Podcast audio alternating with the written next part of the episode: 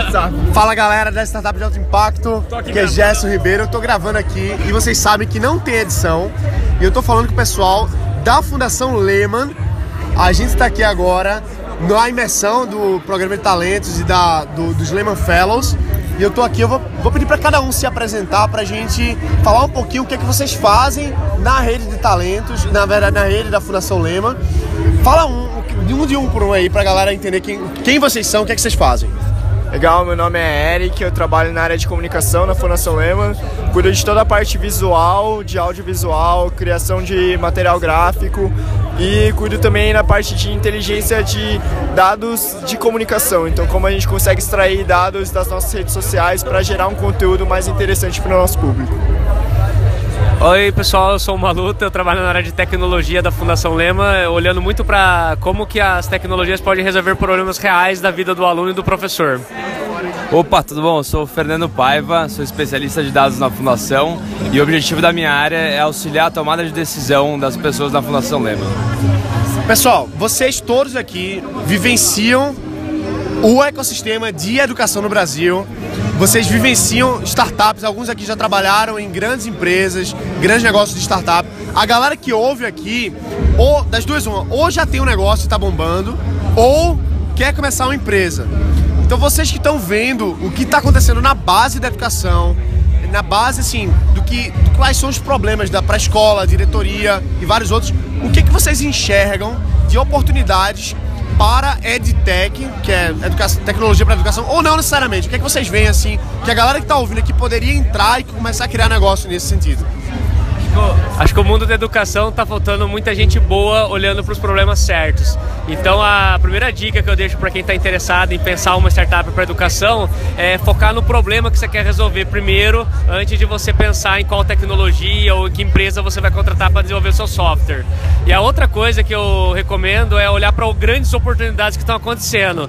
E uma delas, se você está olhando para o ensino básico, é a Base Nacional Comum Curricular que é uma nova maneira que os, os municípios, os estados vão construir os seus currículos e isso vai mudar o jogo, vai mudar a maneira como a gente pensa em educação e é uma oportunidade para quem está pensando em começar.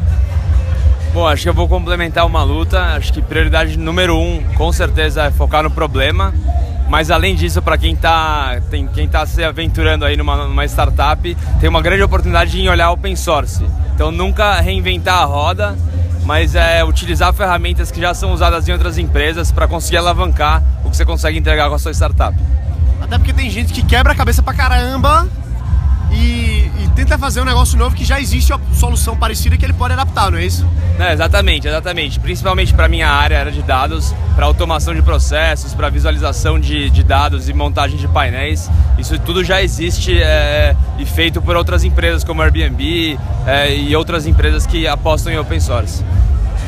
É, eu acho que complementando um pouco o que o Maluta disse, assim, é, vendo um pouco como é a comunicação no setor educacional hoje a gente não escuta o professor. O professor ele tem uma necessidade de ser escutado, porque quando você olha qualquer discussão na mídia sobre educação, eles sempre chamam um especialista, eles chamam um pessoal da academia, só que na verdade quem está fazendo a educação acontecer no dia a dia é o professor, sabe? Então, e ele tem a resposta para muitos dos problemas. Então, quando você pensa num negócio, é muito do que o Maluta falou de vamos entender a dor primeiro, do, e a dor é de quem? De quem está fazendo, na ponta, sabe? Que geralmente vai ser o professor, vai ser o, o a, a gestão da escola. Então, eles muitas vezes vão cantar bola para você.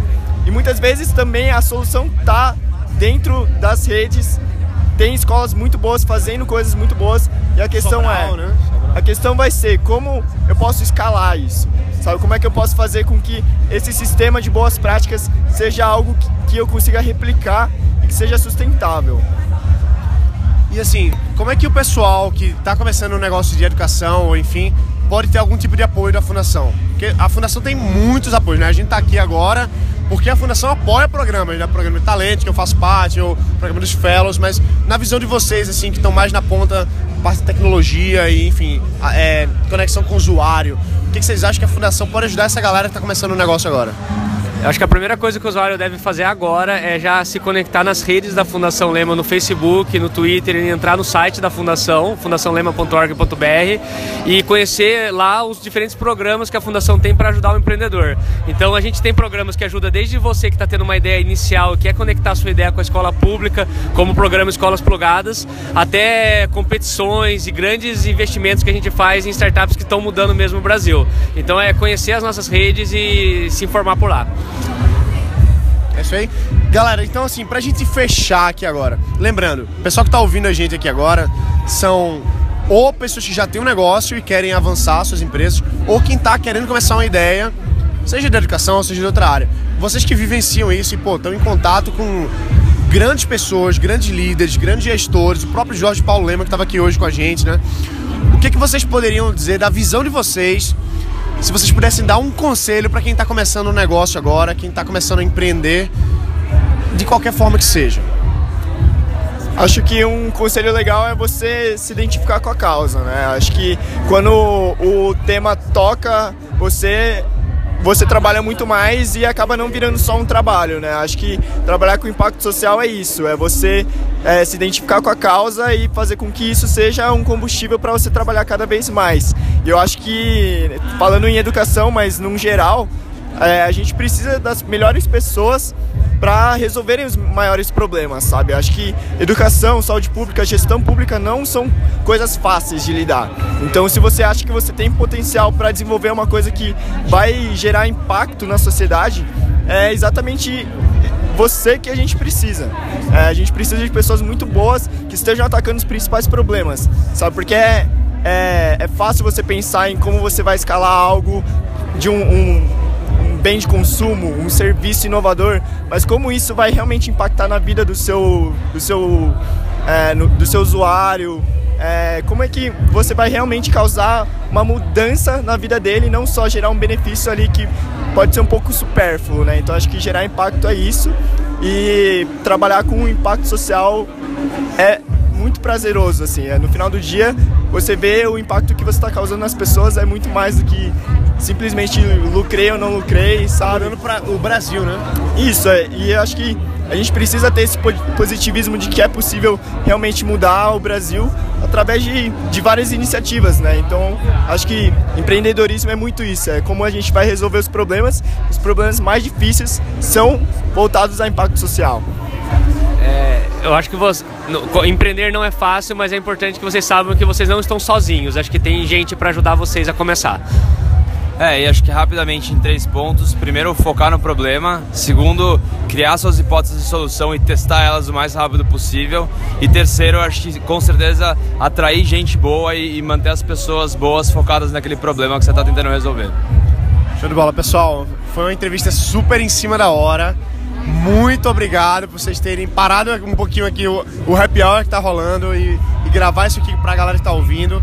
Valeu mesmo, eu fico muito feliz de fazer parte da fundação de alguma forma e sem vocês não seria possível tudo isso estar tá acontecendo. Muito, muito obrigado, galera. Valeu. Valeu, obrigado, hein? Valeu, um abraço. Obrigado, obrigado.